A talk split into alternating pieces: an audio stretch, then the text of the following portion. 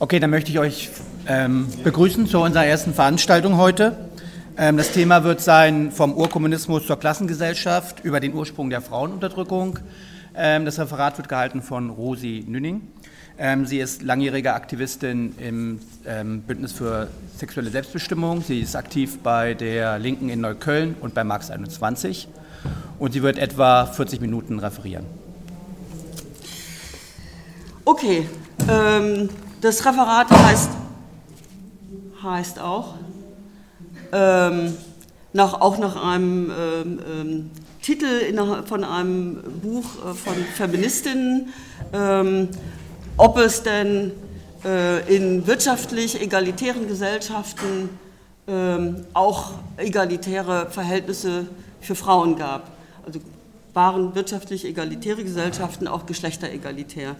Äh, weil das Interessante ist, es wird vielfach von, vom sozusagen linken Feminismus bestritten. Äh, für uns ist ähm, diese Frage überhaupt, ob es egalitäre Gesellschaften gab, äh, von einer äh, enormen Bedeutung, weil wir treten ein dafür, dass wir eine Gesellschaft erreichen können ohne Ausbeutung und Unterdrückung, in der wir gemeinsam die Gesellschaft gestalten können, wo es keinen Krieg gibt, kein Privateigentum ähm, und Gleichberechtigung für alle kein Rassismus, keine Frauenunterdrückung, keine Transunterdrückung und so weiter. Diese Frage verfolgten deshalb auch schon Marx und Engels, die diese Idee ja entwickelt hatten aus der Analyse der kapitalistischen Gesellschaft, dass es möglich ist, zu einer kommunistischen Gesellschaft zu kommen. Diese Idee verfolgten dann auch äh, Marx und Engels, äh, sich zu fragen, haben wir eigentlich in der Geschichte schon ein Beispiel dafür? Äh, sie haben es dann schließlich urkommunistische Gesellschaft genannt. Es gab für sie eine Art urkommunistischer Gesellschaft, von, diese, von, der sie aber auch noch nicht genau wussten, wie die genau aussah. Dazu gab es äh, Ende des 19. Jahrhunderts einen Meilenstein von einem ähm, sozusagen self-made äh, Ethnologen Henry Morgan in den USA, der lange Zeit bei den Irokesen verbracht hat ähm, und dann Gesellschaftsverhältnisse beschrieben haben, die für alle sozusagen eine, eine Erhellung war, äh, eine Lücke füllte, tatsächlich eine Lücke füllte in dem, was sie bisher gesucht hatten. Äh, nämlich, dass, es, äh, dass da ähm, Menschen nicht in ähm, Familien zusammenlebten, sondern in Verbänden, dass es kein Privateigentum gab, es gab Gemeineigentum, ähm, es gab äh, demokratische Entscheidungen, es gab keinen Staat mit Staatsapparat äh, zur Aufrechterhaltung von Klassengesellschaft, von Klassenherrschaft.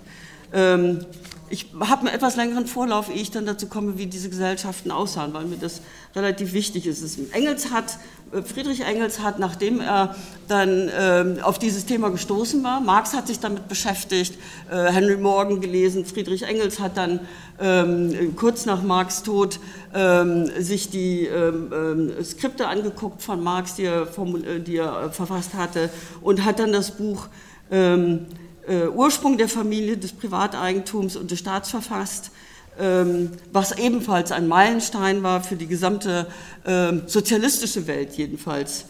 Ich muss mal kurz fragen, wie ich hier mein Bild wieder kriege. Jetzt verschwindet mir das. Ah, okay.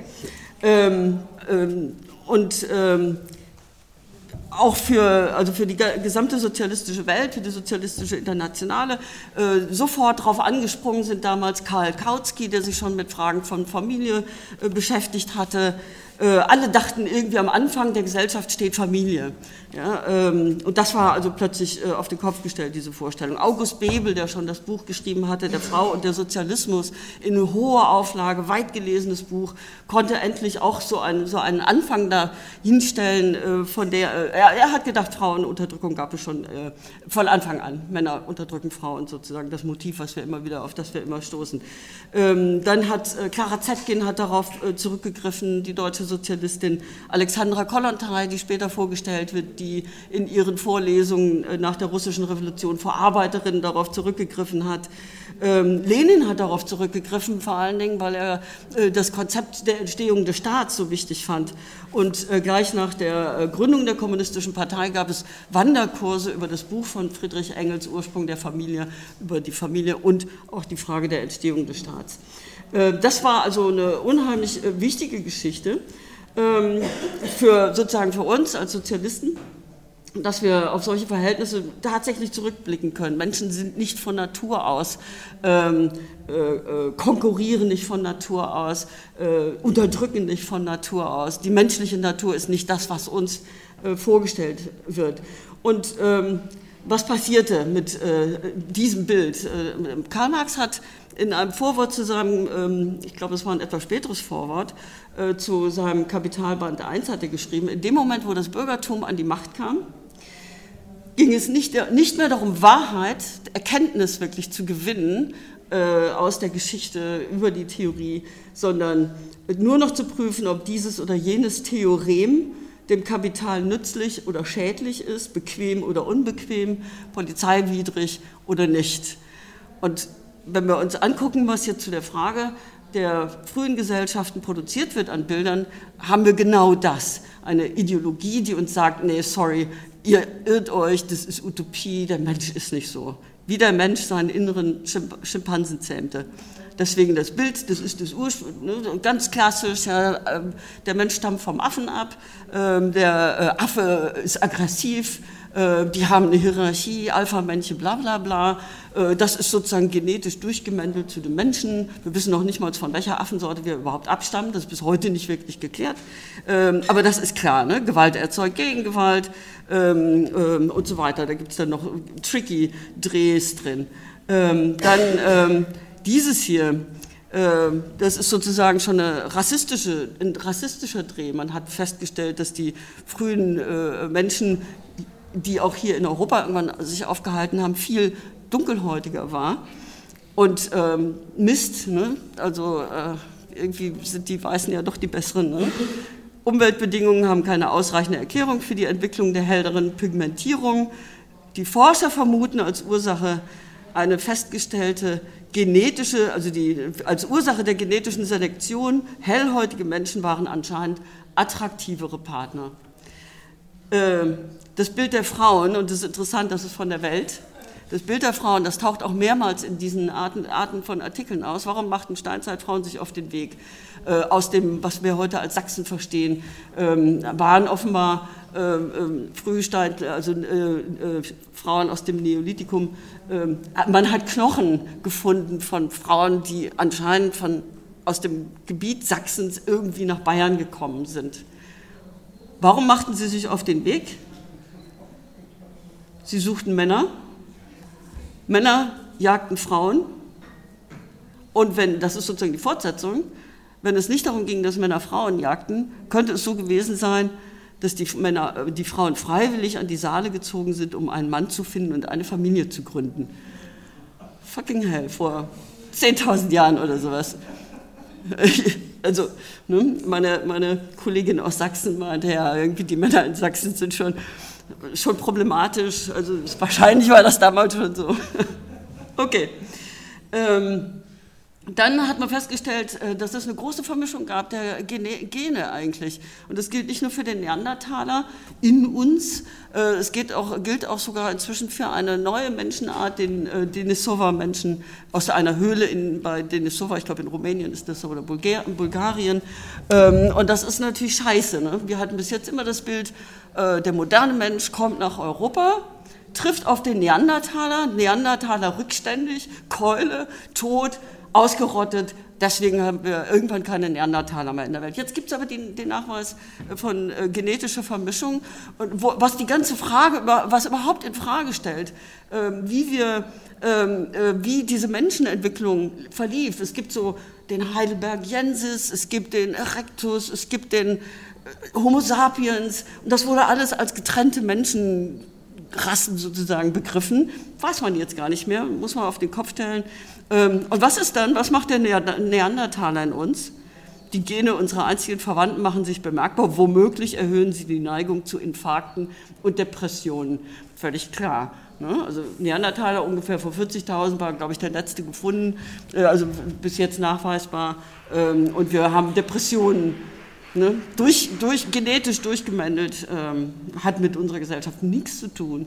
Also äh, abstruses Zeug. So, noch eins vielleicht, ähm, äh, Holzspeere in Schöningen äh, wurden gefunden, sehr interessant, 300.000 Jahre alt.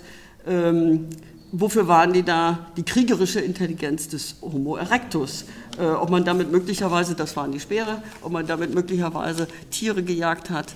Nee, man hat sich natürlich gleich gegenseitig mit Speeren umgebracht. Um diese Schöninger, Schöninger Speere, ganz lustig, äh, ist dann gleich ein Forschungs- und Erlebnis, Erlebniszentrum Schöninger Speere entwickelt worden. Mehr gibt es da nicht, die Speere. dann hat man, äh, das ist dann der Umgang mit äh, dieser Geschichte, aber das dürfte ganz interessant sein. Dann gibt es noch das Bild, ähm, das kann ich jetzt nicht aufrufen, weil ich blöder war, oder ich versuche es mal, doch ähm, das Bild von Man the Hunter, der Mann war immer der Jäger, die Frau war sozusagen im Haushalt, der Mann hat das Hauptprodukt äh, geschaffen, weil er das Fleisch bekommen hat durch seine Jagd.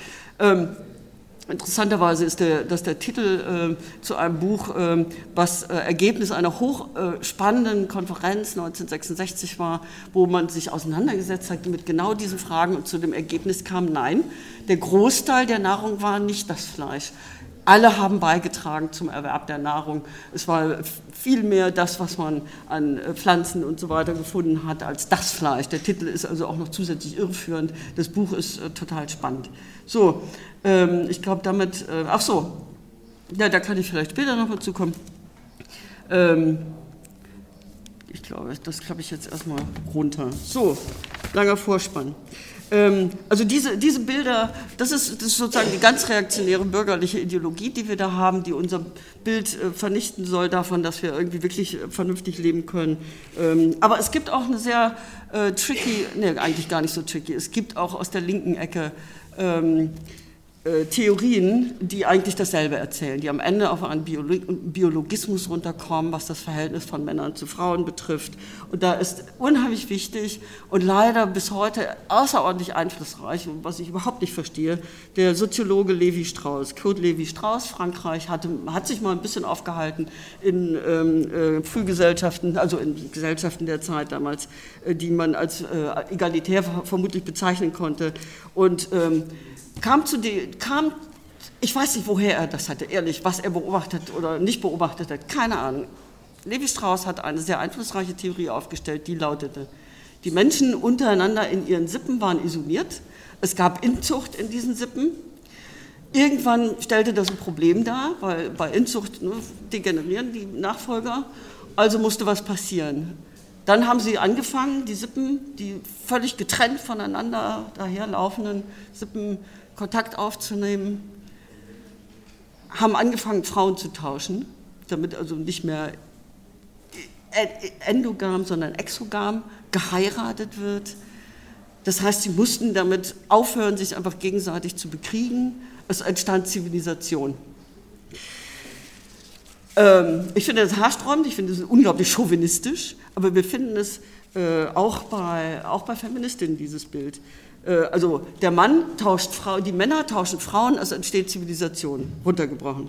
Simone de Beauvoir äh, folgte Levi Strauss, fand das ganz toll, was Levi Strauss äh, entwickelt hat und sagte, ungeachtet der Kräfte der Fruchtbarkeit, die die Frau durchweben, bleibt der Mann doch ihr Herr und Herr auch der fruchtbaren Erde. Ihr Geschick besteht darin, unterworfen, besessen, genutzt zu werden wie die Natur. In dieses Bild gehört auch hinein dass die Frau unterdrückt wird, weil sie gebärfähig ist. Wir hatten das gestern bei dem Seminartag immer mal wieder, dass die Frau deswegen unterdrückt wird, weil sie sozusagen physiologisch ähm, Kinder austragen kann, Kinder bekommen kann. Ähm, ein Großteil davon geht dann noch ein bisschen, ich weiß gar nicht, ob ich das noch mit reinbringen will. Doch, das muss ich noch kurz sagen. Ein Großteil verbindet sich dann noch mit einer sagen wir mal, für, seine, für die damalige Zeit modernen Staatstheorie von Thomas Hobbes im ähm, 16., äh, im 17. Jahrhundert, der sozusagen frühbürgerlicher Denker war darüber, was dieser Staat, der, der, den er sehen konnte, was der eigentlich bedeutete. Und dieser Thomas Hobbes hat gesagt, und da kommen wir wieder eigentlich zu der Natur des Menschen als kriegerisch, der hat gesagt, also ähm, der Staat war notwendig, weil wir sonst eine Gesellschaft gehabt hätten, die, wo alle gegen alle Krieg führen. Und der Staat zivilisiert die Menschen, damit sie nicht mehr alle gegen alle Krieg führen. Ähm, das ist ein außerordentlich pessimistisches Bild, das wie gesagt auch von Feministinnen, linken Feministinnen aufgegriffen worden ist. Die gucken sich Urgesellschaften an und sagen, also wir können jetzt Mechanismen feststellen, da wird jetzt ständig irgendwas ausgehandelt, damit keine Dominanz, keine Hierarchie, keine Macht entsteht. Äh, es gibt einen Ethos des Teilens, es gibt nicht sozusagen den natürlichen Impuls, die natürliche Notwendigkeit, ein Ethos des Teilens als Politik in egalitären Gesellschaften und völlig egal, welche materielle Basis das hat oder sowas. Engels hat das genannt, Katheder sozialistische Schiefheit. Ich finde das super. So, was machen Affen ganz kurz? Was machen Affen machen, ist erstmal äh, alles gar nicht so klar. Die erste Forschung war im Zoo. Was Affen im Zoo machen, kann man sich vorstellen. Das ist so, als würden man äh, Menschen im Gefängnis beobachten und daraus dann Schlussfolgerungen für die gesamte ähm, äh, äh Gesellschaft ziehen. Ähm, es gibt eine außerordentlich ähm, radikale Feldforscherin Thelma E. Rowell, Primatenforscherin, die ja lange Jahre äh, verbracht hat mit der Beobachtung verschiedener Primaten ähm, und zu völlig anderen Ergebnissen gekommen ist und äh, feststellte, dass es eine solche Besessenheit damit gibt, dass schon in Affengesellschaften es Dominanzhierarchien gab, dass da, wo keine Hierarchie unter, in Affenpopulationen zu finden war, gesprochen wurde von einer latenten Dominanz. Die latente Dominanz ist etwas, was ich nicht erkennen kann, was ich nicht sehen kann, aber es muss irgendwie da sein. Ich kann empfehlen, leider gibt es keine, gibt es sozusagen nicht eine, Sammlung von Texten von Thelma E. Rowell, ich habe so ein paar herausgefunden, ganz spannend, eine der radikalsten, äh, denke ich, Forscherinnen auf dem Gebiet, hat sich auch mit Schafen beschäftigt und der Hierarchie dort. Ähm, so, also das wissen wir schon mal gar nicht, wie das mit den ähm, ähm, mit, dem, mit der Dominanz unter Affen war. Ähm, äh, Engels ging aus davon, dass äh, der Mensch eigentlich nur entstehen konnte aus einer aus dem, aus dem geselligen, aus einer gesellen, geselligen Affenpopulation und an einem bestimmten Punkt verändert sich das und schlägt um ähm, in das, was wir Menschen, finden, äh, Menschen sind. Äh, nennen. Äh, was macht den Menschen aus? Also vor allen Dingen die Arbeit. Die Arbeit hat den Menschen selbst geschaffen, die kollektive Produktion, die Entwicklung von Werkzeugen, äh, die langsam sich entwickelnde Fähigkeit, im Kopf vorwegzunehmen, was ich tue. Ähm, äh, äh, Marx hat mal darüber geschrieben, dass noch der schlechteste Baumeister einem, einem, ähm, Bienenstock weit oder Bienen weit überlegen ist. Die Bienen bauen prachtvolle Waben, Konstrukte, aber der Mensch weiß vorher oder denkt zumindest vorher, was er entwickeln will. Äh, auch wenn es dann misslingt. Er hat ein Bild von dem schon im Kopf, was am Ende dabei rauskommen soll. Ähm, die Entwicklung äh, des Menschen, wir reden über Hunderttausende von Jahren, habe ich schon gesagt. Äh, Im Moment gilt der, der älteste Menschenfund 300.000 Jahre in Marokko. Ähm, und lange, lange Zeit ähm, haben Menschen in solchen kleinen Gruppen, die meiner Ansicht nach sehr wohl Kontakt hatten, äh, auch untereinander, äh, aber sehr verstreut äh, gelebt. Und wie lebten sie? Im Wesentlichen eigneten sie sich das an, was sie vorfanden. Das heißt, ganz viel Wurzeln ausgraben, das findet man immer wieder. Wildgetreide, ähm, sozusagen pflanzliche Früchte der Welt, ähm, gelegentlich Jagd, ein Teil der Jagd. Und das ist das, was man äh, Wildbeuterei nennt. Also ich nehme mir aus der Natur das, was ich vorfinde, ohne etwas zu anzubauen, zu kultivieren und so weiter. Man ist auch in dieser, also ich finde, die seriösere Bezeichnung ist eben auch nicht Jagen und Sammeln, sondern das Wildbeuten ähm, aneignend, produzierend. Ähm, das hat ewig lange, äh, äh, äh Zehntausende, Hunderttausende, Zehntausende Jahre war das die Lebensweise der Menschen. Ähm, so, und wie sahen dann äh, diese egalitären Gesellschaften aus? Und da kommen wir jetzt äh, zu verschiedenen Ebenen. Das eine ist, ähm, äh, wir haben die Archäologie und können daraus zum Teil etwas ableiten. Ähm, da will ich aber jetzt nicht weiter draus gehen. Also der Analyse der Knochen, äh, wie, äh, wie deformiert waren die, wie gleich waren die in der Abnutzung und so weiter, Zellenabnutzung, haben die im Wesentlichen das Gleiche gegessen und so weiter. Ganz spannend ist zunächst mal, dass ähm, im, ab dem 16. Jahrhundert, ähm, ich gehe jetzt auf, beschränke mich jetzt auf Nordamerika. Südamerika war noch ein bisschen anders. Ab dem 16. Jahrhundert dringen dort weiße ähm, Trapper ein, um ähm, äh, zu jagen, ähm, um äh, Pelze vor allen Dingen zu, zu bekommen. Und äh, auf ihren Pfaden folgen so, sozusagen schon sehr bald französische Jesuiten. Diese französischen Jesuiten haben sich als Speerspitze der Kolonisierung verstanden, äh, wollten äh, mit dem Menschenmaterial, was man dort vorfindet, ähm, versuchen, äh, eine französische Kolonie zu errichten, die Leute dort, die, die Urgesellschaft sozusagen in gute Franzosen zu verwandeln mit der Hierarchie und sonst was, was die sich alles vorgestellt haben und dem Verhältnis von Mann, Frau und Familie und so weiter ähm, errichteten Missionsstationen dort und haben außerordentlich gründlich berichtet, was sie gesehen haben. Und mit allen Vorurteilen im Kopf oder so waren sie doch relativ genau in der Beschreibung, auch wenn sie es oft nicht in, richtig interpretieren konnten, relativ, relativ genau in der Beschreibung dessen, ähm, wie das da aussah. Ähm, und da berichtet jetzt zum Beispiel der ähm, Jesuit äh, Lafiteau,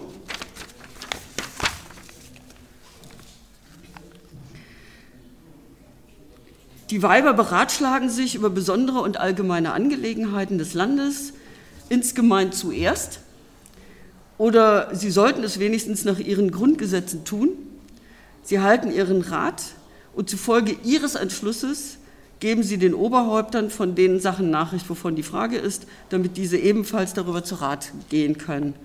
Ähm, Oberhaupt der Sippe schreibt Lafiteau die Matrone, also die älteste, welche das vornehmste Ansehen hat, äh, nachdem sie mit denen ihrer Sippe zu Rate gegangen, überlegt es aufs Neue mit denen ihres Stammes, äh, von welchen sie die Wahl, oh Gott, das ist ein bisschen kompliziert, also die älteste ist die, ist die entscheidende Person, die zunächst mal mit ihren Leuten überlegt, welche Entscheidung man zu treffen hat ähm, und ähm, äh, wie es dann weitergehen soll. Und sie richtet äh, sich keineswegs auf das Recht der Erstgeburt, sondern wählt, also wenn es um die Wahl eines Häuptlings geht, es geht nicht darum, wer als Erster geboren ist, sondern wer am tüchtigsten erscheint ähm, und äh, die besten Eigenschaften hat. Also hohe Stellung der Frau, sozusagen mehr oder weniger dann am Ende kollektive Entscheidungen danach, wer wirklich Fähigkeiten mit sich bringt. Es ist keine, keine Erbfolge der Hierarchie und so weiter.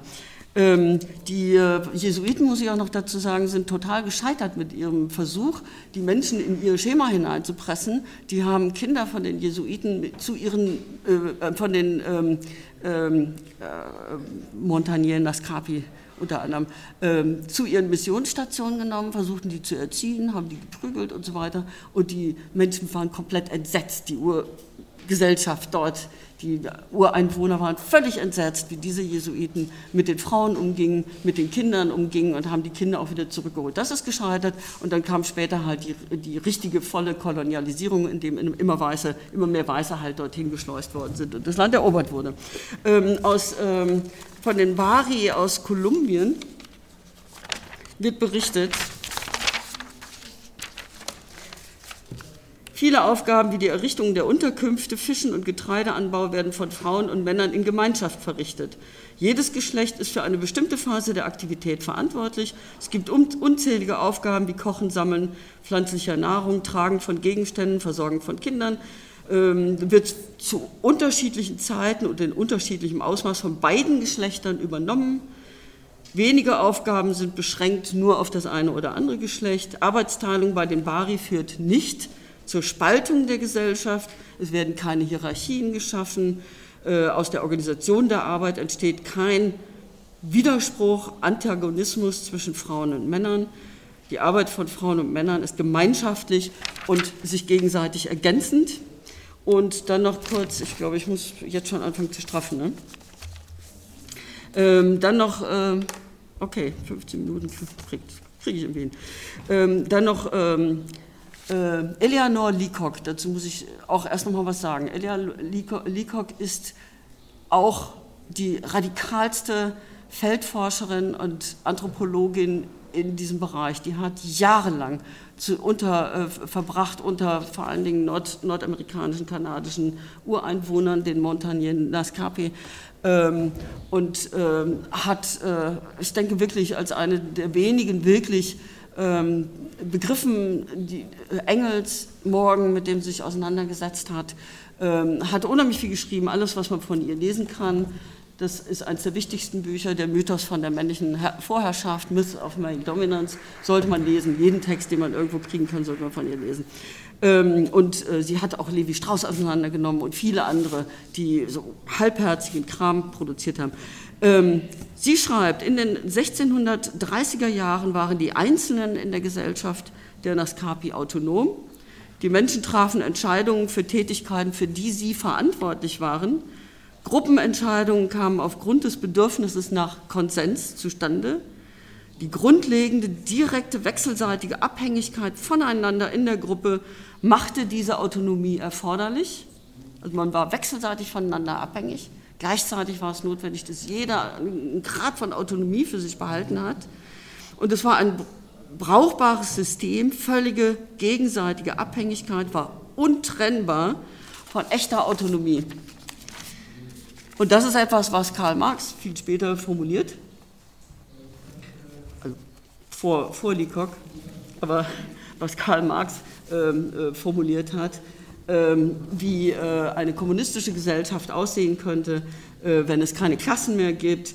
Äh, es entsteht eine Assoziation freier Menschen, in der, also eine, ne, wir sind nicht Individuen, wir bleiben nicht isolierte Individuen, sondern es steht eine Assoziation freier Menschen, in der die freie Entwicklung eines jeden die Bedingung für die freie Entwicklung aller ist. Ich finde, das hat Leacock eigentlich in der Beschreibung dieser Gesellschaft äh, formuliert. Ähm, ich äh, habe vergessen zu sagen, wie diese Montagnier gelebt haben. Es war ein großer Teil war Wildbeuterei. Sie haben Pelze, ähm, äh, sie haben Tiere gejagt. Das war im Wesentlichen die, der Tätigkeitsbereich der Männer. Ähm, das war aber für den, sozusagen für den eigenen Konsum, äh, für den eigenen Verbrauch. Es ging noch nicht in eine warenproduzierende Gesellschaft hinein. Das kam alles erst, da komme ich nachher noch mal kurz drauf, äh, mit dem Eindringen der französischen Trapper, äh, mit dem Eindringen der Jesuiten, die nicht nur Missionierungsstationen, sondern auch Handelsstationen aufgemacht haben. Ähm, so, ähm, Hier will ich noch, mal, noch ein Zitat von Eleanor Leacock nennen. Die Frauen waren den Männern nicht im wörtlichen Sinne gleichgestellt, sondern sie waren gleich als das, was sie waren. Weibliche Personen mit eigenen Rechten, Pflichten und Verantwortlichkeiten. In egalitären Gesellschaften unterliegen Frauen denselben technologischen und ökologischen Beschränkungen wie Männer, aber es gibt keine gesellschaftlich abgegrenzte Gruppe, die ihnen Anweisungen für ihre Tätigkeiten gibt. Ähm, wir haben ähm, also ähm, eine, eine Gesellschaft ähm, mit äh, sozusagen, wo Produktion und Reproduktion, um das Wort jetzt nochmal zu benutzen, weil das ist ja ein Teil der Geschichte hier, der Auseinandersetzung, die wir haben, äh, wo Produktion, Reproduktion eins ist. Man kann es nicht trennen, was die Menschen produzieren, konsumieren sie in ihrem Verband. Es gibt keine abgetrennte Wirtschaftseinheit, Familie, wo dann, wo der eine nach außen geht und was sammelt und dann wird es in der abgeschlossenen Familie konsumiert und verarbeitet, sondern es ist ein gemeinschaftliches Leben. Äh, der, die Unterscheidung von Produktion und Reproduktion ergibt in diesen Gesellschaften noch nicht einmal wirklich Sinn. Ähm, nächster Punkt, wie, da, wo, wie, wurde eigentlich Geschlecht begriffen? Also wir gehen, wir übertragen von heute sowieso immer diese äh, Tausende von Bildern, was absurd ist. Ja? Was, was war Frau, was war Mann? Wie wurde verstanden, wie Kinder produziert wurden? Was, was man sehen konnte, war, dass aus dem Körper von Menschen, die so und so physiologisch ausgesehen haben, irgendwann Kinder geboren wurden. Wie das genau, dass Männer irgendwie vielleicht einen Anteil da hatten, konnte man sich vielleicht denken, aber das war alles völlig unklar. Ja? Das wusste man äh, erstmal nicht. Und wie wurde dann eigentlich Geschlecht begriffen? Und da gibt es ganz spannende Geschichten, gerade auch aus der Genderforschung. Und das finde ich außerordentlich bereichernd, äh, was da passiert. Ähm, tatsächlich haben die, ähm, haben die Jesuiten schon ähm, äh, etwas äh, Schlimmes festgestellt. Ähm, wo habe ich das Zitat? Ähm, ach, finde ich jetzt nicht, ist, ist nicht so wichtig, ähm, dass, ähm, doch hier, dass bei den äh, Illinoisen und Sioux in Louisiana, also das ist wieder Lafiteau, Florida und Yucatan, finden sich äh, junge Leute, welche Weibeskleider anlegen, solche zeitlebens tragen und es für eine besondere Ehre halten, wenn sie sich bis auf alle weiblichen Verrichtungen herablassen, selbige verheiraten sich äh, niemandem. Äh, die Europäer, die zuerst nach Amerika gekommen, konnten sich über den Anblick dieser Weibes, in Weibeskleider eingehüllten Männer nicht genugsam verwundern. Ähm, da, solche, solche, Berichte gibt es vielfach. Und wir kommen hier auf ein, eine Institution in diesen Gesellschaften, die sich Geschlechtsrollenwechsel nennt, gebunden an Tätigkeit. Und das ist das total Spannende, dass nämlich ich, wenn ich nicht in, sozusagen im Tätigkeitsbereich, ich als physiologisch-biologisch Mann, nicht im Tätigkeitsbereich von Männern sein wollte, konnte ich qua Geschlechtsrollenwechsel überwechseln in den Tätigkeitsbereich von Frauen. Und es war, also ne, wenn das irgendwie abgewertet, diskriminiert gewesen wäre, hätte man das nicht gemacht. Also sorry. Ne? Das heißt, es war gleichwertig die Tätigkeit, gleichberechtigt in der gesamten Gesellschaft. Ähm, und ich konnte einfach ausscheiden und ich konnte dann auch Beziehungen haben zu. Ne? Ich als Frau konnte dann einen Mann mir unter Umständen nehmen. Äh, ein Institut, das noch äh, äh, bis weit in, die, in unsere Zeit hinein ähm, feststellbar ist. Ähm, tausend Geschichten. Ähm, man hat ähm, in der Gräberforschung, das war immer total äh, spannend, das war völlig klar. Ne? Äh, du hast hier ein Grab, Knochen, daneben ist ein Speer, daneben ist eine Axt, Mann. Du hast da ein Grab, Knochen, ähm, Keramik, Frau. Und durch die Genderforschung hat sich da auch unheimlich viel entwickelt. Man hat sie nämlich diese Knochen nochmal analysiert und ne, DNA hat sich auch enorm weiterentwickelt und hat dann festgestellt, scheiße, so einfach ist das gar nicht. Da gab es dann ähm, äh, Beigaben und es waren definitiv doch eine Frau mit den Waffen. Es gab Beigaben, es gab Keramik, es gab, war definitiv doch ein Mann. Ähm, es gab ähm, wo habe ich das hier? Ähm, es gab in der, in der Schnurkeramischen Gesellschaft, also beginnt auch schon ein Stückchen mehr Produktion als nur das Aneignen und Wildbeuten, ähm, wurden 14 Gräber untersucht, Becherkeramik war es, Böhmen und Meeren, äh, wurden 14 Gräber untersucht und da wurden dann, äh, war lange Zeit klar, wir haben hier sieben Mädchengräber gefunden, es gab äh, darin sechs Jungen, ein Mädchen und so weiter. Und dann hat man festgestellt, nee, das war gar nicht so. Da waren äh, Jungen als Mädchen beerdigt, von der Stellung her, von der Ausrichtung her, das waren immer die Zeichen, und es waren Mädchen als Jungen beerdigt. Es gab alte Männer, die waren wie Frauen beerdigt und so weiter. Und wir können davon ausgehen, dass das mit der Frage, in welchem Tätigkeitsbereich dieser Gesellschaften haben äh, sie äh, diese älteren Männer, die Mädchen, die Jungen eigentlich schon ähm, ähm, existiert. Jetzt wird es Zeit. Mist. Gut. Das ist die Frage, wie wurde Geschlecht begriffen, wie wurden Kinder begriffen. Äh, äh, Kinder waren gemeinschaftlich, es war nicht die Aufgabe der Mutter, des Vaters, Kinder waren gemeinschaftlich. In Çatalhöyük, äh, eine neolithische, großartige, spannende Siedlung, wurde festgestellt, dass unter den, die haben ihre Kinder beerdigt, die haben die Menschen beerdigt unter, in, in ihren sozusagen Hauskonglomeraten unter dem Boden, unter dem Lehmboden. Unter diesem Lehmboden wurden Knochen von Erwachsenen und Kindern gefunden und die waren genetisch nicht zuordnenbar. Mit anderen Worten, die Kinder, die dort lebten, waren möglicherweise sozusagen Kinder der Gesellschaft und nicht von Mann und Frau. Ja, wo, ne, so. Äh, wie kam der Umschwung? Ähm, wir haben eine, ähm, und das können wir tatsächlich nur historisch materialistisch äh, erklären. Äh, wir haben ähm, Henry Morgan, der etwas Wesentliches festgestellt hat.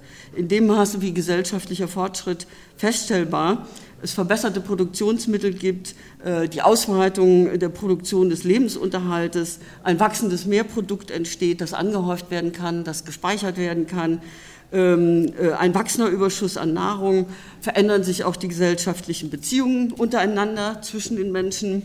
Ähm, wenn man das mit Marx-Kategorien macht, es entwickeln sich die Produktivkräfte, neuere Werkzeuge, neuere Techniken äh, äh, ergeben die Möglichkeit, einen größeren Überschuss äh, zu äh, schaffen.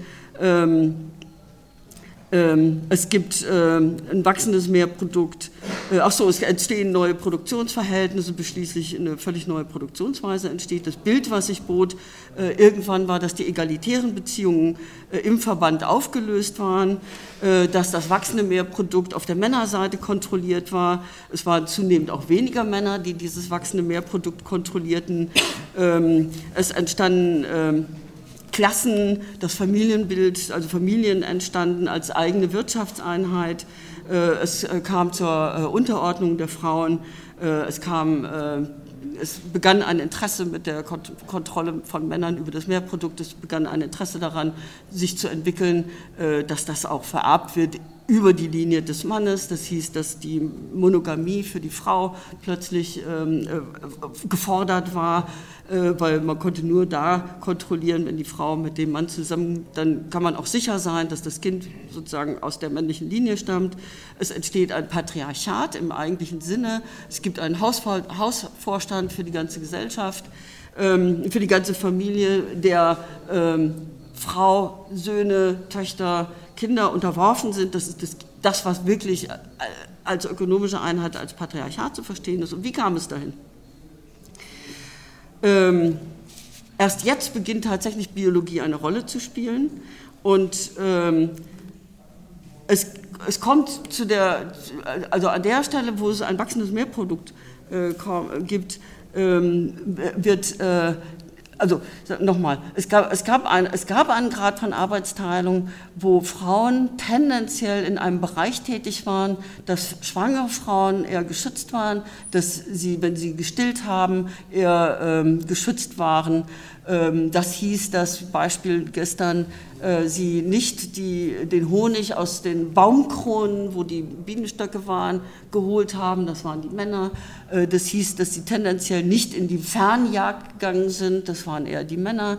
Äh, das hieß, dass sie ähm, tendenziell nicht eher Teil einer beginnenden Hochseefischerei waren, das waren eher die Männer. Aber in diesen Bereichen entwickelte sich die Produktivität sehr viel stärker. Also in dem Maße, ich kann jetzt leider doch die Beispiele nicht mehr nennen, in dem Maße, wie ähm, es möglich wurde, mit äh, besseren Booten viel weiter aufs Meer zu fahren, war es möglich, eine, eine größere Fische zu fangen, einen größeren Überschuss äh, zu entwickeln, ein Handelsnetz aufzubauen entlang von Küsten. Ähm, und das waren dann tatsächlich Männer sozusagen. Ähm, äh, ähm, in diesem Prozess aber auch erst die äh, Kontrolle über dieses Mehrprodukt hatten, aber dann auch nicht auf Dauer alle Männer, sondern es entwickelte sich eine Häuptlingswirtschaft. Irgendwann war der Häuptling derjenige, der das Mehrprodukt hatte. Ein sehr klassisches Beispiel ist, äh, dass in den frühen mesopotamischen Gesellschaften ähm, wo es schon einen beginnenden Ackerbau gibt, mit der Einführung äh, von Ochsen als Zugtieren und einem zunehmend schweren Flug, also schwere Dinger, äh, nicht mehr die Frauen hinter diesem, diesem Flug bedienen, hinter dem Ochsen äh, gingen, sondern es waren zunehmend die Männer. Aber an der Stelle war aufgrund der Entwicklung der Produktivkräfte das Mehrprodukt viel größer als in dem Bereich, wo Frauen produktiv tätig waren. Und auf die Weise kommt der, kommt der ähm, historische, die historische, die weltgeschichtliche Niederlage des weiblichen Geschlechts, die erste Unterdrückung innerhalb menschlicher Gesellschaften überhaupt zustande. Ähm, ja, null Minuten. Ähm, okay. Ähm, das Ergebnis dieses Prozesses, Prozesses, war nicht, dass die Frauen gar nicht produktiv waren. Lange Zeit waren sie das. Und das, was sie produziert haben, stieg auch mit der Steigerung der Produktivität insgesamt. Also wenn Frauen auf kleinem, niedrigem Niveau Zelte bearbeitet haben oder sowas, haben sie auf sehr viel höherem Niveau in den ersten Zivilisationen, in den Stadtstaaten von Mesopotamien und so weiter, äh, Tuche verarbeitet. Aber die, der Reichtum, der wirkliche Reichtum kam von der Herdenhaltung, wofür die Männer zuständig waren. Ich habe da noch ein Bild, muss ich nachher nochmal gucken, wie der, wie der Reichtum, wie die, äh, die, der Zugriff auf den Reichtum äh, unterschiedlich ausgesehen hat. Ähm, und wir, ähm, also es ist nicht so, dass Frauen einfach dann plötzlich die Hausfrauen waren, nur noch die Kinder betreut haben und so weiter, sondern ja, sie waren lange Zeit bis, bis zum Kapitalismus produktiv tätig, aber nicht in dem Bereich, wo das Hauptmehrprodukt äh, gesteigert werden konnte. Ähm, und wir kommen dann erst zur, zum Kapitalismus, wo diese Art von ähm, auch Familien wieder völlig aufbrechen und zu etwas ganz anderem kommen, nämlich mit der proletarischen Familie, wo es die keine Wirtschaftseinheit mehr ist, wo nicht produziert wird, wo tatsächlich Produktion und Reproduktion erst endgültig auseinanderfallen ähm, und äh, Frauen ähm, nicht mehr sozusagen nicht aus materiellen Gründen in, im Haushalt äh, unterdrückt werden von Männern äh, im Rahmen von Patriarchat äh, und umgekehrt aber auch Frauen durch äh, an Teilnahme an der Lohnarbeit äh, Teil eines sozusagen Kollektivs in der Ausbeutung werden können und auch kämpfen können. Ähm, ich glaube, ich muss erstmal daran dabei Schluss machen und den Rest können wir diskutieren.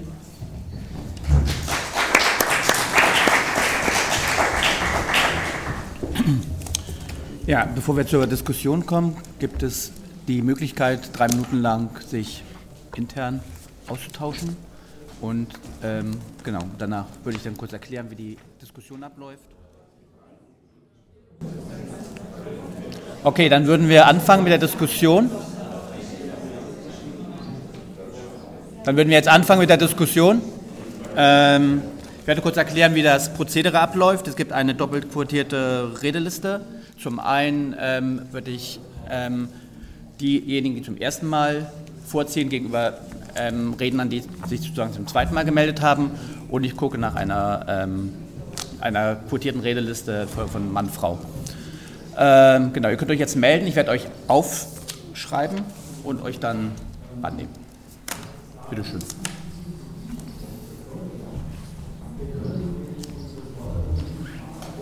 Ganz anfangen. Ähm, ja, vielen Dank für den Vortrag.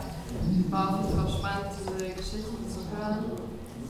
Mir ging nur jetzt am Schluss dieser Sprung so ein bisschen schnell zwischen diesen, naja, diesen Gesellschaften, von denen du vorgesprochen hast, und dann warst du auch immer beim Proletariat und Kapitalismus. Kannst du da noch ein bisschen mehr zu sagen, wie sich das dahin entwickelt hat?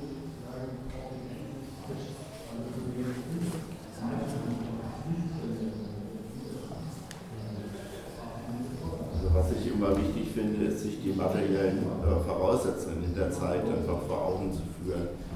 Die meisten Menschen, das heißt auch die Frauen, wurden ja nicht älter als 40 Jahre und von acht Kindern haben vielleicht zwei überlebt, bis sie ins geschlechtsreife Alter kamen. Das heißt, Frauen waren tatsächlich in viel größeren Zeitraum, ähm, als es heute der Fall ist, schwanger. Und du hast ja gesagt, ein Teil dieser Arbeitszeit erklärt sich daraus, dass ähm, Frauen für bestimmte Arbeiten deswegen nicht im gleichen Maße geeignet waren wie Männer. Ich glaube, dass man spezifisch nochmal auf die Frage der Kriegsführung gucken muss. Weil natürlich der Kriegsführung, weil natürlich die schwangere Frau für die Kriegsführung auch nicht geeignet, nicht so geeignet war der Mann. Und wenn ich die äh, Gesellschaften ansehe, in denen sich also die Klassengesellschaft besonders prägnant entwickelt hat, also in der Antike natürlich Griechenland jetzt als ein Beispiel. Dann sind das auch die Gesellschaften, in denen also mit den ganzen Helden sagen, einmal eine ganz konkrete Männerrolle auch im Krieg äh, ausgerichtet geprägt wurde. Und gleichzeitig natürlich auch ein Frauenbild entwickelt wurde. Sodass ich glaube, dass, und zwar unter dem Aspekt, das materialistisch zu erklären, aus der unmittelbaren Reproduktion, äh, also aus der Produktion und Reproduktion des unmittelbaren Lebens eben die Frage des Kriegs eine ganz wichtige ist bei der Versuch, die Frauenunterdrückung zu, ja, herzuleiten. Ja, danke für deinen Vorschlag. Ähm, ich glaube, mich würde noch mal interessieren, wieso du jetzt quasi diesen Urkommunismus oder diese Gesellschaften für so wichtig äh, ansiehst, quasi in deinem Argument. Also das habe ich noch nicht so ganz verstanden, weil ich zum Beispiel sagen würde, dass so, es darum geht zu widerlegen, dass die Menschen eine spezifische Natur haben, so, dann gibt es sozusagen die Gegenwart auch genügend Beispiele dafür, dass es eben nicht diese einheitliche Natur gibt und generell würde ich sagen, marxistische Theorie kann das auch anders machen und ich habe so das Gefühl, dass wenn man sich so krass auf diese Urgesellschaften irgendwie bezieht, dass es zum einen vielleicht, finde ich, teilweise schwierig ist, weil oft dann so ein bisschen rüberkommt, so, ja, wir wollen ja trotzdem nicht dahin zurück und wir sind ja trotzdem irgendwie froh, dass sich die Produktivkräfte entwickelt haben. Also sieht man ja doch aus, auch positive Dinge und quasi sozusagen zu schauen, wie heute Kommunismus funktionieren würde, da hilft uns das ja nur sehr beschränkt in diese Urgesellschaften irgendwie zurückzuschauen. Es hilft, aber ich glaube halt in einem eingeschränkten Rahmen.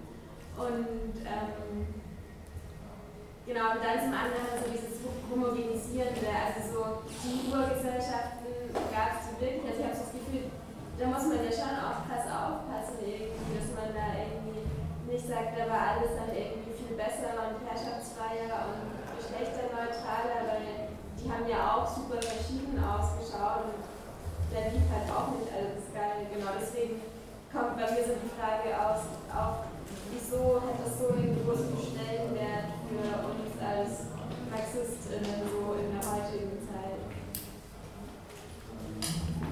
Kurz bevor ich weitermache, vergessen, die Redezeit beträgt drei Minuten und zwei Minuten. Es gab in Arte vor einigen Monaten einen schönen Film über ähm, einen Ort in Brasilien, also eine Urgesellschaft, wenn man so will. Und ein Aspekt, was mir äh, sehr gefallen hat, also die Frauen in dieser äh, Stamm durften sich ihre Männer, also durften, also haben sich ihre Männer selbst ausgesucht. Und die Kinder, die, äh, wo, der, wo die Väterschaft äh, unklar war, die waren besonders heilig. Also das ist auch, also ich denke, es gab alle mögliche Vielfalt, also verschiedenen Gesellschaften. Und dann zum Thema gemeinsame Kindererziehung.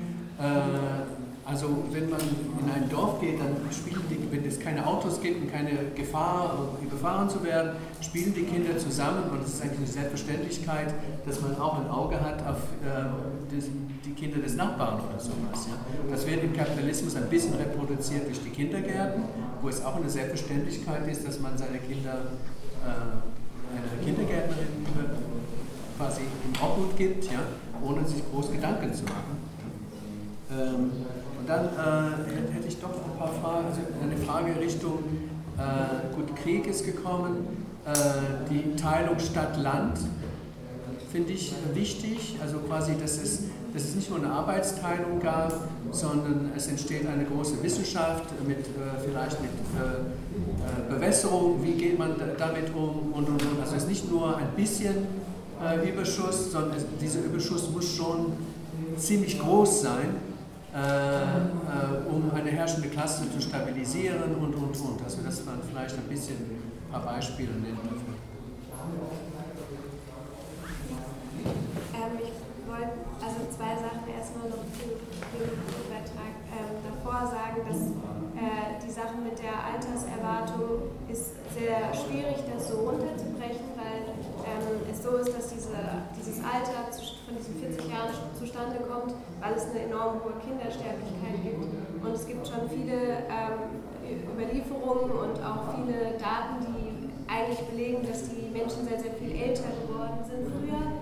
Das liegt auch an einem gewissen Lebensstil, den sie dort damals geführt haben, besonders in den Regionen, die sehr nah zu Gewässern lagen, zu nah zum Meer und so, dass da die Lebenserwartung sehr, sehr hoch. Also, ähm, das ist der eine Aspekt. Der andere Aspekt ist so die Sache mit dem Krieg. Also ich finde es auch schwierig zu sagen, generell das eine war so, das andere war so, das eine hat das Geschlecht gemacht, das andere das Geschlecht.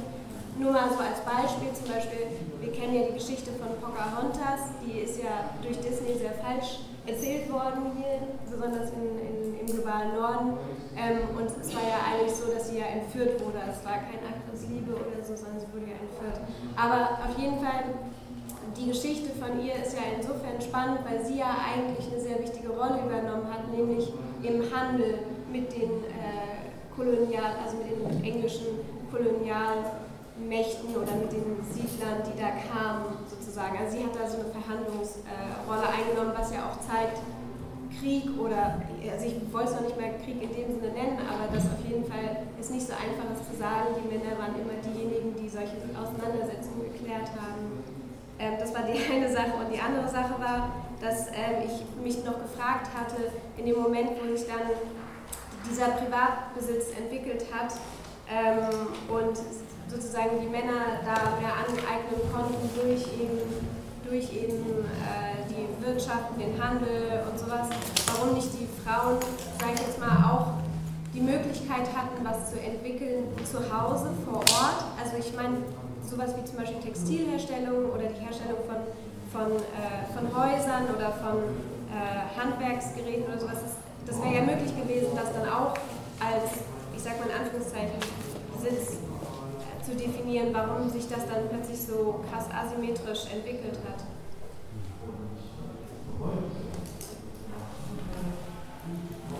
Ja, ähm, ich wollte auf das eingehen, was du da hinten gesagt hast in Bezug äh, auf die Urgesellschaften.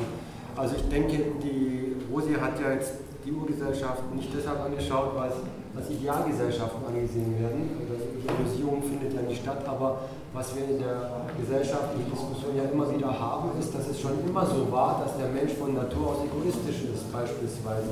Oder es gibt ja auch das Zweite, dass die Rolle der Frau schon immer so war. Und wenn man das äh, äh, sich anschaut, dann ist es ja so, dass es dann unsere Aufgabe ist, das auseinanderzunehmen. Und da ist ein Blick auf die Urgesellschaften verdammt wichtig, weil wir da eben auch aus dem, was Rosi beigetragen hat, sehen können, dass es eben nicht diesen Egoismus in dem Sinne geben konnte, weil sie ja nur in den Urgesellschaften aus der Not heraus nur äh,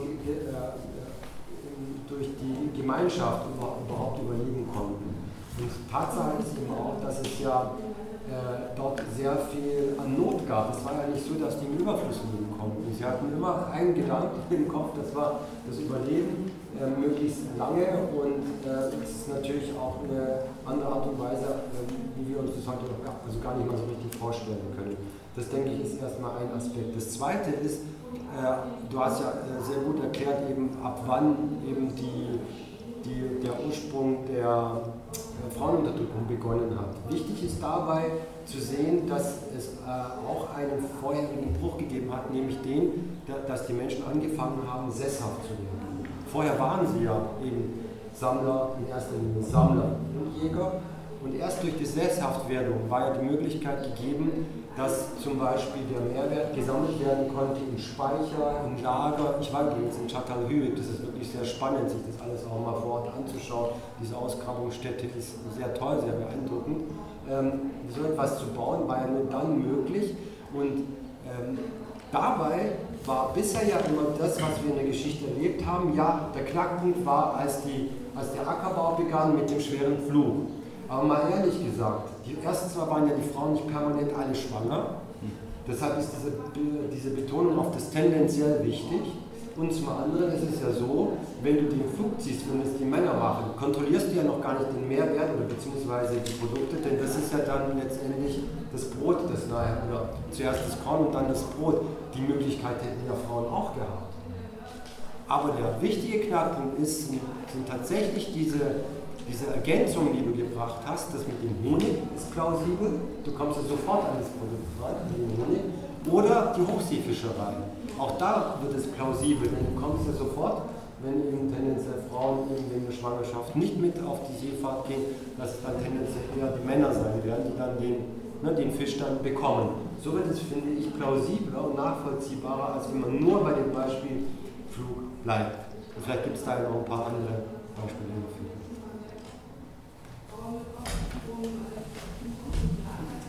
Ja, ich wollte auch auf deine Frage antworten, warum das so wichtig ist. Also ähm, ich glaube, bei der, ist es in der bürgerlichen Ideologie total wichtig, weil es immer argumentiert wird, die, äh, die menschliche Natur sei ein Hindernis. Und dafür, glaube ich, ist es wichtig, dass du sagst, es gibt keine menschliche Natur als solche, sondern Menschen äh, verändern sich und ihre Umwelt äh, in, einem, in einem dialektischen Verhältnis, in dem sie ihre Umwelt verändern und andere Werkzeuge schaffen, schaffen sie auf Grundlage für andere Arten von Gesellschaftsformationen. und in dem Fall ähm, sozusagen waren sie sehr lange, ähm, sehr lange in allen Teilen der Welt gab es eben klassenlose Gesellschaften. Klassen sind nicht von Anfang an da gewesen und sind deswegen auch wieder abschaffbar. Ja, es ist nicht natürlich, ähm, dass einige ähm, sich das,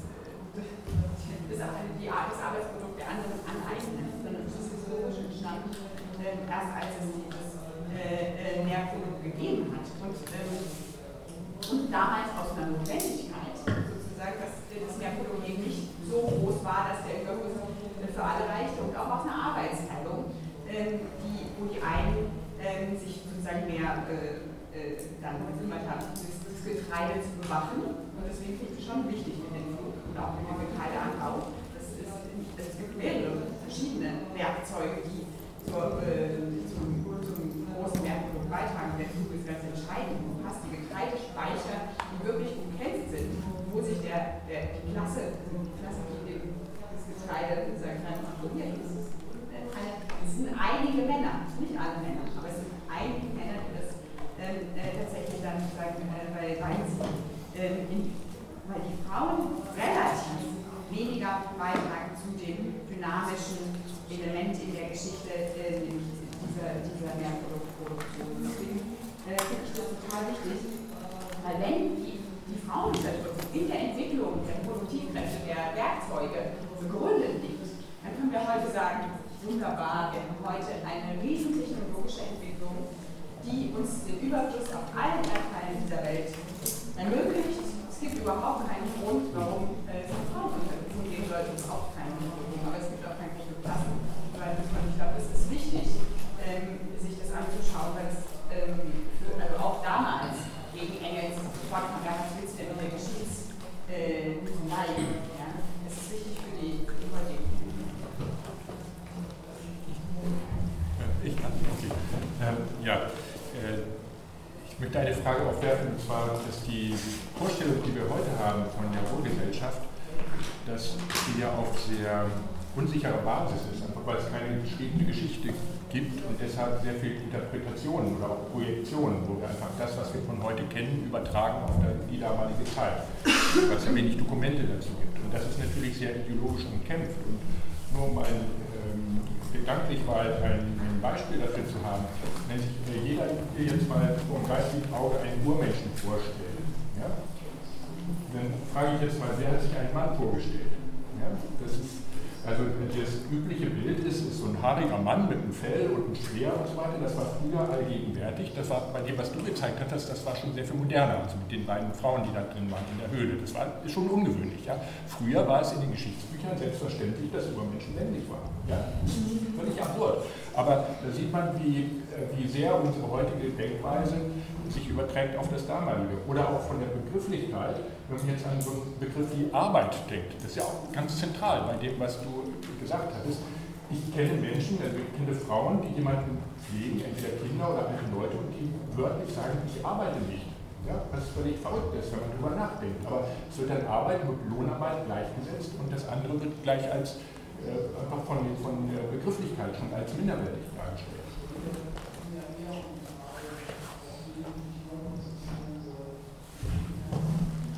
also deswegen ich das für mich auch total wichtig finde, mich auch mit Urgesellschaften zu beschäftigen, nicht nur weil es ein wahnsinnig spannendes Feld ist, da gibt es ganz viele andere auch, äh, sondern dass in den Übergängen deutlich wird, wo Klassengesellschaften entstehen, entstehen Unterdrückung. Und ich glaube, das ist auch nochmal ein ganz wichtiger Punkt, dass Unterdrückung nicht ein Thema der ganzen Menschheitsgeschichte ist, sondern des kürzesten Teils der Menschheitsgeschichte. Ähm, und da nochmal hinzugucken, wie, wie wird das produziert. Und andocken an einige wenige Männer, das was Lucia gesagt hat, kontrollieren dann das Meer. Damit muss ja auch dann eine Ideologie einhergehen. Ne? Ähm, ich will das jetzt mal ganz kurz gucken. Ähm, wenn man in, in den Buchreligionen bleibt, ist äh, in der Forschung Jahwe und seine Aschera, also der, Gott der drei Buchreligionen und seine Aschera. Eigentlich war die Aschera die, die Hauptgöttin in der Zeit, also Göttinnen, das Göttliche auch oft produziert mit dem Weiblichen oder, oder konnotiert mit dem Weiblichen. Und, und der Nechme, der der Hauptgott ist, ähm, als, als eigentlich als einer der untergeordneten Götter und so weiter. Das wurde umgedreht, das sieht man richtig wie in alten äh, Schriften auch, die die Aschera zunehmend ausradiert wurde, ne, überschrieben wurde. Also was man, wenn man heute noch an Monumente geht, sieht, da ist dann auf einmal Ägypten aus einer alten ägyptischen Gottheit die Kreuzbildknüppel oder sowas. Also stelle ich mir das vor. Aber die Ideologie muss nicht entstehen. Ähm, und deswegen finde ich das ganz inspirierend, sich damit auseinanderzusetzen, zu gucken, es geht ohne Klasse und es geht ohne Unterdrückung. Ähm, und ähm, was ja ganz spannend ist, früher Darwin zum Beispiel, als er das äh, Südamerika umgründete, hatte ein Bild von Männern und Frauen möglicherweise im Kopf, wo Frauen in den engeren viktorianischen Korsetten eingeengt, ohnmächtig wurden, wenn sie nur 10 Meter gehen mussten. Und war völlig schockiert, als sie Südamerika umgründeten, dass in einem Boot Frauen und Männer gleicher muskulärer Gestalt mit schweren Gabe an. Die fischten wahrscheinlich, hat es vielleicht als Akt der Aggression interpretiert, aber es war für den völlig so, uh, also das ist ja total schwul. Ne? Ähm, oder also na, die, diese ganzen Bilder, und das geht natürlich auf die Erzählung von früher zurück. Ähm, du hast angesprochen, auch heute gibt es ganz viele ne? ähm, verschiedene Konzepte und so weiter von, ähm, von Egalität. Und wir haben ja auch heute noch an den Rändern ähm, kleine Sachen aufblitzen, was weiß ich, in sibirischen äh, Gruppen, die haben sieben Geschlechter, in, äh, ne, völlig differenziert in Albanien können, konnten, können Frauen Männer wollen schlüpfen und so weiter. Also, so, ne, material, also matriarchale Sachen im Himalaya, sowas gibt es immer noch, was es an die, an die Ränder betrifft. Ne, und ähm, unser Blick auf Geschichte ist tatsächlich sehr von heute dominiert und deswegen schreiben wir da viel über. Und ich bin ja sehr dankbar, dass du gesagt hast, ne, ähm, das Alter war da, Frauen haben nicht am laufenden Band Kinder gekriegt, die haben vielleicht gekriegt, dann zwei Jahre gekriegt. Die Kindersterblichkeit war früher auch nicht ganz so riesig hoch, ähm, wie in, in Klassengesellschaften, die damit entstanden ähm, ne, ähm, Genau, ganz kurz noch Ideologie. Es gibt ganz schöne Sachen, äh, der, Anteil der, Frauen, äh, der Anteil der Frau an der Entstehung des Menschen, an Engels angelehnt, ähm, aus den frühen 80ern, in den 90ern noch heute aufgelegt auf Deutsch. Oder auch heute, wo das alles auf dieser ganzen Hormon- und Genetikebene, das Aggressionswesen von Steven Pinker, wo Ötzi dann gleich ne, im Krieg verwickelt war und nicht, äh, was weiß ich, ne? Ähm, genau, und einen wollte ich euch noch nennen, Cordelia Fein, die Geschlechterliebe, die das alles auf der Ebene von Neurophysiologie, Gehirnanalogie auseinander nimmt. Dieses Männer sind so, Frauen sind so. Das ist, glaube ich, noch ganz hilfreich. In der heutigen Debatte, wo ja ganz viel auf der molekularen Ebene. Gut, bevor die sagen, die ist, die ist natürlich jetzt sozusagen schließen, jetzt in den nächsten Rednertag die Möglichkeit melden,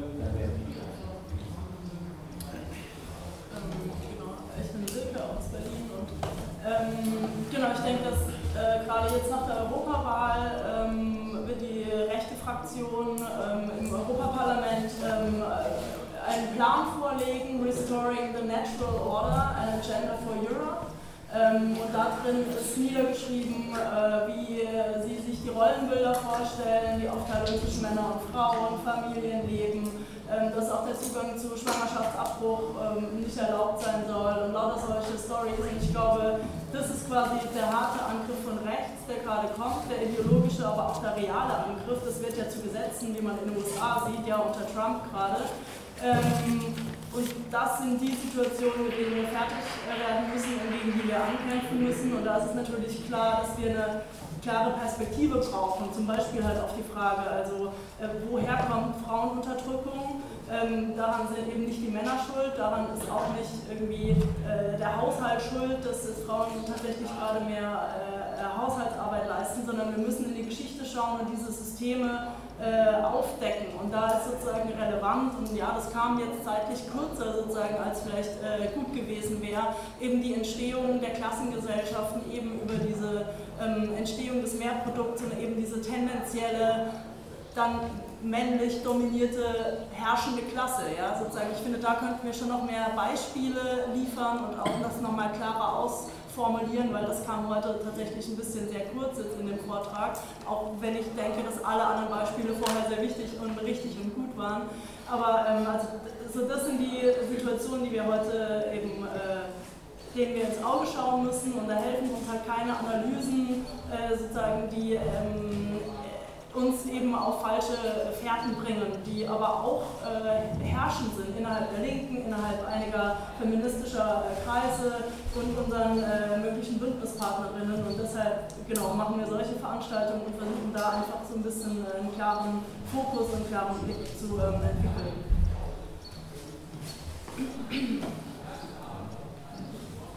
Äh, ja, erstmal vielen Dank für den Vortrag. Ähm, ich fand auch diesen Übergang zwischen dem Urkommunismus und der kapitalistischen Gesellschaft ein bisschen schnell äh. Ich wollte fragen, vielleicht so Zwischenschritte, wie zum Beispiel der Einigung oder so, noch was sagen könntest.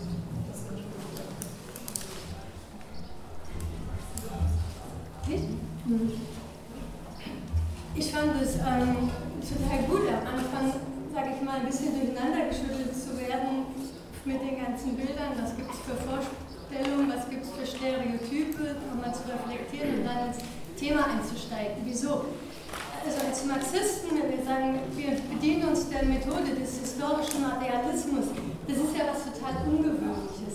Also davon auszugehen, dass so wie wir leben, dass die gesellschaftlichen Verhältnisse unsere Rolle im Produktionsprozess auch Auswirkungen hat auf die Stellung innerhalb der Familie. Also das, was ja eher erzählt wird, ist ja, das ist, es ist in uns drinnen und es ist eine ganze Industrie von Coaches, von Mediatoren, von Selbstoptimierung. Man muss nur sich selber irgendwie umdenken, umdefinieren und darüber findet dann Veränderung statt. Also von daher begeben wir uns eigentlich auf einen Weg, der ja gar nicht im Mainstream ist. Und dann haben wir eine sehr komplizierte Frage, der wir, mit, mit der wir konfrontiert sind, nämlich die Frage, wie können wir Frauenbefreiung gewinnen? Den Kampf haben wir nicht gewonnen. Das ist schon seit tausenden von Jahren. Wir haben den beschissenen Kampf nicht gewonnen. Und da stellt sich schon die Frage, wo müssen wir ansetzen? Und ich finde, wenn wir sagen, hier gibt es von Kullotai die Situation der Frau in der gesellschaftlichen Entwicklung nachzuzeigen. Wo war das in der Gesellschaft so und womit hängt es zusammen? Weil wir haben ja einen kleinen Stolperstein, der mir auch in der Diskussion gekommen ist. Vom Urkommunismus geht es nicht zum Kapitalismus sondern die Schwierigkeit, die bei der Frauenunterdrückung besteht, ist, dass wir das Patriarchat haben. In beiden Gesellschaften, sowohl im Kapitalismus als auch in der feudalen Gesellschaft, sind Klassengesellschaften, Frauen sind unterdrückt. Aber es gab unterschiedliche Ursachen. Einmal war es so, dass der Mann tatsächlich im Patriarchat profitiert hat. In der Klassengesellschaft ist es nicht so, dass der Mann profitiert, sondern es ist liegt in der Klasse, es liegt in der Unterdrückung Kapitalismus. Und je nachdem, was für eine Analyse du hast, hast du einen anderen Ansatzpunkt. wenn wir dann in der Diskussion sind, sagt, im Kapitalismus gibt es doch Frauenunterdrückung, im Patriarchat gibt es Frauenunterdrückung, da muss doch irgendwie muss doch was dran sein, dass es so sein muss. Und deswegen ist es, glaube ich, wichtig, sich auf die Fährte zu begeben und sagen, wie war es denn mal anders? Was für eine Gesellschaft brauchen wir und wo müssen wir ansetzen? An welchen gesellschaftlichen Schrauben müssen wir drehen, dass wir eine Gesellschaft erkämpfen, eine Gesellschaft gestalten, im Kampf, wie uns auch gestalten, dass wir tatsächlich befreit miteinander äh, leben können. Wer daran interessiert ist, heute gibt es einen Vortrag über Alexandra Kollenstein und die russische Revolution und da können wir gucken, wie wir, ähm, was wir davon lernen. Ich versuche mal laut zu reden gegen das ähm, genau, also danke für den Vortrag. Ich fand auch cool, dass es so wissenssoziologisch ist, gerade was jetzt nochmal archäologische oder ethnografische Forschung und Bilder von Männlichkeit und Weiblichkeit betrifft.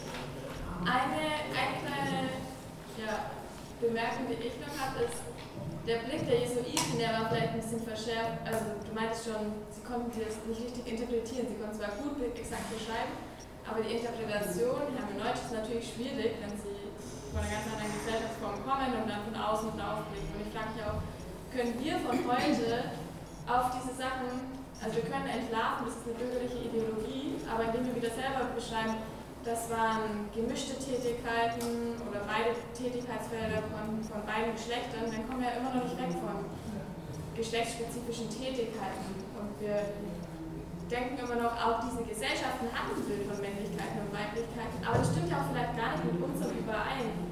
Und ich finde auch unsere Interpretation, da müssen wir immer ein paar kleine Fragezeichen hintersetzen und uns überlegen, ähm, genau, die sind halt von unserer heutigen Perspektive und haben vielleicht in der Innensicht von diesen Gesellschaften, die, wieder, die auch vielseitig sind und eben nicht unbedingt homogen, gar nicht unbedingt immer was zu tun. Und trotzdem ist es hilfreich, um unsere Unterdrückung seit heute nochmal zu reflektieren auf eine andere Art.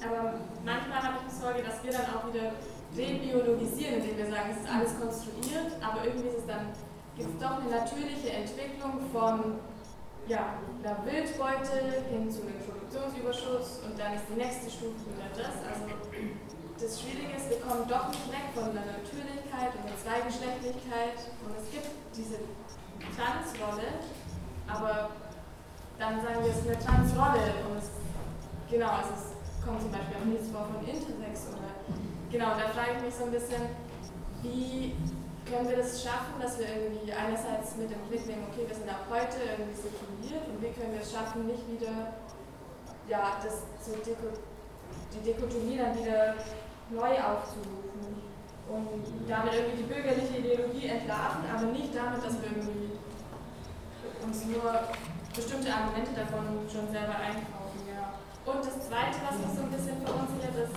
wenn wir diese Urgesellschaften dann darstellen, dann sieht es so aus, ähm, ja, genau, das war damals, das passiert, das sind die Dinosaurier der Gesellschaften, sind leider ausgestorben. Damit finde ich so ein bisschen schwierig, auch wie wir heute um, also wie wir jetzt damit umgehen. Es gibt halt auch andere Gesellschaftsformen, es gibt überhaupt First Nations, ähm, die leben anders und damit ähm, ist es so ein bisschen eine selbsterfüllende Prophezeiung, ja, die sind zum Aussterben auch verdammt, wenn wir dann andere Gesellschaften so sehr in die Geschichte schieben. Und das macht mir so ein bisschen Sorgen. Okay, ähm, es sind jetzt eigentlich noch drei auf der Redeliste, die sich allerdings schon gemeldet haben. Wir haben eigentlich nur noch zehn Minuten und ich würde gerne die zehn Minuten für, die Rede, äh, für, die, für das ähm, Schlusswort geben. Bevor wir Schlusswort machen, zum einen nochmal Literatur. Es gibt einmal ein, eine Broschüre über ähm, die Frage der Abtreibung. Mein Bauch gehört mir. Ähm, sowie ähm, zu dem Thema Prostitution auch eine Broschüre. Ähm, an beiden hast, glaube ich, Rosi ähm, mitgeschrieben. Die sind unten erhältlich an dem Büchertisch. Ähm, dann gibt es noch Ankündigung. Oder hier, genau. Ähm, zum einen ähm, die Veranstaltung Migration und Flucht heute um 15 Uhr in dem Münzbergsaal 3 fällt aus. Ebenso die Veranstaltung um 17 Uhr Revolution in der DDR, Songs gegen den SED-Staat, ähm, fällt auch aus, ersatzlos. Ähm, und um 14.30 Uhr heute im Münzbergsaal 1 wird sich das, Marx, äh, das Netzwerk Marx 21 vorstellen. Um 14.30 Uhr, genau. So, dann also mir wäre extrem wohler gewesen, wenn ich gewusst hätte, dass ich eine Stunde referieren kann.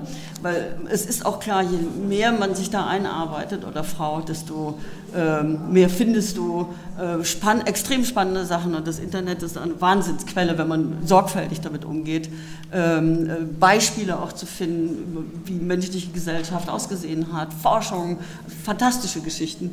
Ich habe irgendwie, bei mir wachsen, wachsen die Papierstapel äh, mit Artikeln von 10 bis 20 Seiten, extrem spannende Studien und was. So, ähm, deswegen, es ist mir, ich finde es auch ein bisschen schade, dass ich dann zum Schluss eben doch, dass alles ein bisschen knapp war. Ähm, und auch jetzt könnte ich, glaube ich, noch eine halbe Stunde gebrauchen, aber ich versuche mal wenigstens ein bisschen noch von den Fragen. Das eine ist, das ist schon angesprochen worden, also es ist nicht so, dass es in Wildbeutergesellschaften eine hohe Kindersterblichkeit gab. Äh, es, es, Frauen, dadurch, dass sie auch ganz lange gestillt haben, konnten sie auch äh, in dieser Zeit, äh, also die, die Frage, wie oft kann man überhaupt schwanger werden, sah damals ganz anders aus. Sie wurden gar nicht, äh, konnten gar nicht alle neun Monate schwanger werden, hatten schon wieder ein Kind, mussten sehen, wie, wie das passierte, sondern alle drei, vier Jahre. Und wenn es eine Zwillingsgeburt gab, war das im Prinzip schon ein Kind zu viel. Und es gab Rituale, wo dieses, das zweite Kind getötet wurde. Es war sozusagen gesellschaftlich konsensual, dass dieses zweite Kind nicht mitgetragen werden konnte von dieser kleinen kleinen Gesellschaft. Dass, es, dass Frauen schwanger werden, zu viele Kinder bekommen, äh, Kinder sterben, das ist alles eine viel spätere Entwicklung. Und ich glaube, da müssen wir dann anfangen, vielleicht zu gucken, äh, bei, der, bei dem Beginn wirklich der Zivilisation, der Schriftkultur, und das sind die mesopotamischen Gesellschaften. Ähm, ich glaube, zu der Frage, warum ist das für uns so wichtig, äh, äh ich glaube, da ist schon was gesagt worden, als meine Nichte zwei Jahre alt war, ähm, hat die mich total genervt, weil sie immer Erste sein wollte. Sie, das war unheimlich wichtig. Ich habe gesagt, ich finde es viel schöner, Zweite zu sein. Woher hatte sie das? Das ist ja nicht menschliche Natur. Ja, ähm, das hat sie doch schon gelernt, wie mit jungen Mädchen umgegangen wird, schon im Säuglingsalter. Das, da da gibt es ja Studien dazu. Ja, also ne, guck hier, da wird, wird jemandem Säugling gegeben, das ist ein Junge. Und dann gibt es eine spezifische Reaktion darauf. Und hinterher wurde dann gesagt, sorry, war kein Junge, war ein Mädchen. Ja, und weißt du, also da gibt es ganz viele Studien, wie wir in dieser, in dieser Klassengesellschaft, in dieser hochentfremdeten Gesellschaft äh, eigentlich ähm, reagieren, welche Bilder wir haben, die auch permanent geschürt werden mit der herrschenden Ideologie. Also das ist das eine. Ähm, wie war der Übergang? Und auch bei dem Übergang gibt es äh, inzwischen äh, auch ziemlich viele unterschiedliche äh, Forschungsergebnisse, die auch extrem spannend sind. Aber natürlich können wir feststellen, also ich, glaube, ich glaube, das Bild, es gibt einen Charles Meisels, äh, M-A-I-S-E-L, S, äh, der hat, glaube ich, ganz wichtige Forschung geleistet, gerade für den Bereich Mesopotamiens und ist zu dem Ergebnis gekommen, dass ähm, warum in Mesopotamien die ersten Schriftkulturen, Stadtstaaten entstanden sind, lag daran, dass es einen riesigen Überschuss dort gab aufgrund klimatischer Veränderung von Wildgetreide. Das heißt, man musste gar nicht ständig weiter weiter laufen und gucken, wo man jetzt die nächsten Wurzeln findet, den nächsten Bienenstock, sondern Stock. Man konnte anfangen, sich anzusiedeln. Und vor ungefähr 20.000 Jahren findet man die ersten äh, Steinhaufen, ähm, die offenbar als Grund, Grund äh, äh, wie heißt das, Mauern für darüber Konstruktionen, Zelte, was auch immer das war, gedient haben, die teilpermanent nur, ähm, ähm, wo Menschen anfingen, teilpermanent sesshaft zu werden. Äh, und ähm, äh, was, was heißt das, wenn ich anfangen kann, sesshaft zu werden? Ich kann mehr Werk, Werkzeuge haben, also die ich sowieso entwickle. Ich kann mehr Werkzeuge haben. Ich kann Keramik entwickeln. Das ist nicht mehr nur das Boxhorn oder sowas, was ich von der Jagd über die Schulter trage. Keine Ahnung, was es da gab.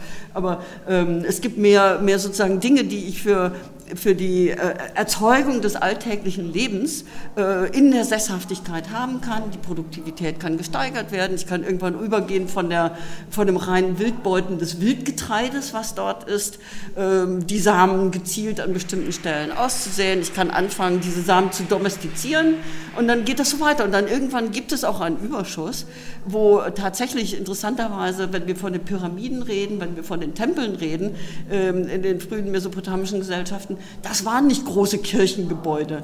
Das waren Getreidespeicher und auf diesen großen Getreidespeichern waren oft, war tatsächlich der wirkliche Tempel, ein kleines, kleines Ding eigentlich nur. Ähm, und da können wir sehen, wie plötzlich Reichtum angehäuft wird und wer kontrolliert es. Und diesen Übergang, und das kann ich jetzt auch nur dabei belassen, der Übergang, dass die Produktivität im männlichen Bereich gewachsen ist, führte dazu, dass es zunächst mal eine Priesterschaft war. Wie das verstanden wurde, ist noch eine ganz andere Frage. Ich glaube, dass dieser Übergang auch extrem lange war und es nicht sofort sich erschlossen hat, oh Scheiße, da entsteht jetzt eine herrschende Klasse, die will mich unterdrücken und ausbeuten, Mist, sondern äh, es gab sozusagen aus diesem langen Prozess äh, der Entwicklung dieser Gesellschaften heraus irgendwie auch was Natürliches. Da waren diejenigen, die besonders fähig waren, äh, mit den äh, Überschüssen umzugehen. Man musste auch gucken, dass die nicht einfach irgendwo verbraucht werden in der Hungersnot, dass man was wieder hat fürs nächste Jahr, ähm, für die Aussaat. Da entstehen Kontrollmechanismen, die tatsächlich im Wesentlichen, im Wesentlichen in den Händen der Männer waren, wobei auch das, wie Katrin richtig gesagt hat, alles, alles auch gar nicht so klar war. Wir haben die Göttinnen, ähm, die Astarte oder sowas aus, ähm, äh, aus Mesopotamien, die irgendwann alle untergehen und dann haben wir nur noch einen männlichen Gott. Ähm, und ähm, die, äh, die, was wir, wo wir dann gucken können, wie es dann aussah, sehen wir erst, wenn es Schriftzeugnisse gibt. Und das waren Keilschriften ähm, äh, aus Mesopotamien, wo wir auch zum ersten Mal einen spezifischen Umgang sehen damit, äh, wie, auf Frauen eingegangen wird, wie auf Männer eingegangen wird. In den frühen Keilschriften finden sich erstmals ähm, äh, äh, Regelungen, das waren im Grunde noch nicht Gesetze, Regelungen, was passiert, wenn eine Frau äh, durch, dadurch, dass ein Mann sie schlägt, ihr Kind verliert, was passiert sehr viel später, wenn sie selbst abtreibt. Äh, und da sehen wir dann schon, dass kodifiziert, also verschriftlicht, äh, Frauenunterdrückung zu finden ist. Ich will noch mal ganz kurz zur, zu der Frage, ähm, äh, also es ist auch ganz, ganz wichtig zu, zu sagen, also das betone ich auch, Frauen waren produktiv. Also erst mit der proletarischen Familie haben wir gar keine Produktion. Weder Mann noch Frau produzieren in einer proletarischen Familie. Frauen waren produziert. Und das Interessante ist dadurch, dass es einen Feminismus gab, der gesagt hat, wir wollen endlich mal wegkommen von der Opferrolle, so wie Simone de Beauvoir das formuliert hat, äh, auch, gab es auch da interessante Forschung. Und da gibt es zum Beispiel zu den mesopotamischen Gesellschaften eine spannende Geschichte, auch so ein kleiner Artikel. Ähm, da ist der äh, Gouverneur, Gouverneur von Girsu vor 4000 Jahren wurde schön aufgelistet, ähm, das Eigentum. Fünf Hektar ähm, ähm, Obsthaine, ähm, 200 Sklaven, die Hälfte davon Frauen, by the way, 3700 äh, Vieh, also Ziegen, Schafe, ähm, 250 Rinder, die, noch mal, die werden extra aufgeführt, die hatten nochmal eine eigene Bedeutung, dadurch, dass sie auch für Ochsen und sonst was zu, zu gebrauchen als Ochsen und so weiter. Dann kommt Silber, nicht so wertvolles Metall und so weiter, Kleidung etc. Und dann gab es aber auch eine Auflistung, 200 Kleidungsstücke, 500 Kilogramm Wolle, riesige Mengen von Öl, Honig, Wein und so weiter. Und wir können davon ausgehen, das war eine reiche Familie und Familie war erweitert, da waren die Sklaven mit drin, Sklavinnen und Sklaven. Wir können davon ausgehen, dass die Frauen mit ihren Sklavinnen die Wolle verarbeitet haben zu Tuch und so weiter. Und das war dann Tuch, was oder Kleidung, was die Männer im weiten Handelsverkehr zu ihren Handelsstationen irgendwo gebracht haben und da verkauft haben. Es gab eine produktive Rolle von Frauen, nur die war nicht das entscheidende Mehrprodukt. Das ist das, ist das Wichtige.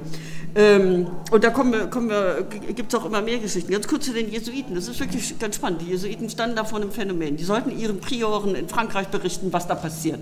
Die haben, ähm, es gibt 70 Bände, die zusammengestellt worden sind von diesen Jesuitenberichten über im Verlauf von 100 Jahren gesammelt. Ähm, und äh, die, die waren völlig irritiert. Die hatten vor Augen eine griechische Gesellschaft, eine römische Gesellschaft, so gelehrt waren sie, und haben immer versucht, das miteinander in Verbindung zu bringen, also zu vergleichen. Also ich sehe das da und das muss doch irgendwie vergleichbar sein mit der griechischen Gesellschaft, und die das da war. Klappte alles nicht. Aber die waren zumindest sehr genaue Dokumentare dessen, was sie gesehen haben. Die wollten wissen, was da passiert.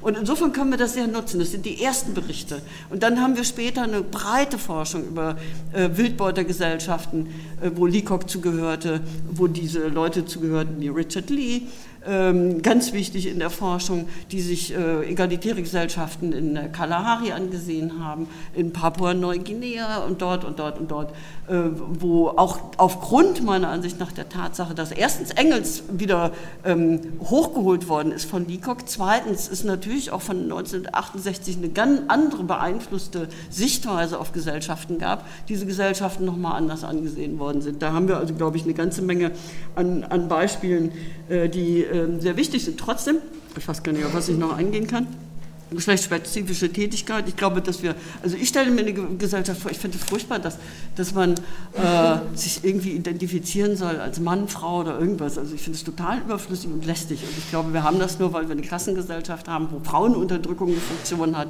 nämlich Gesellschaft zu spalten, äh, bestimmte soziale Kontrolle, soziale Mechanismen damit zu schaffen und so weiter. Ich glaube, wir brauchen das eigentlich gar nicht, äh, diese komischen äh, Einteilungen. Ähm, äh, ich will da nicht weiter darauf eingehen. Ich wollte noch eine Sache, noch eine Sache, weil das auch so schräges Zeug ist. Äh, dann höre ich, glaube ich, auf.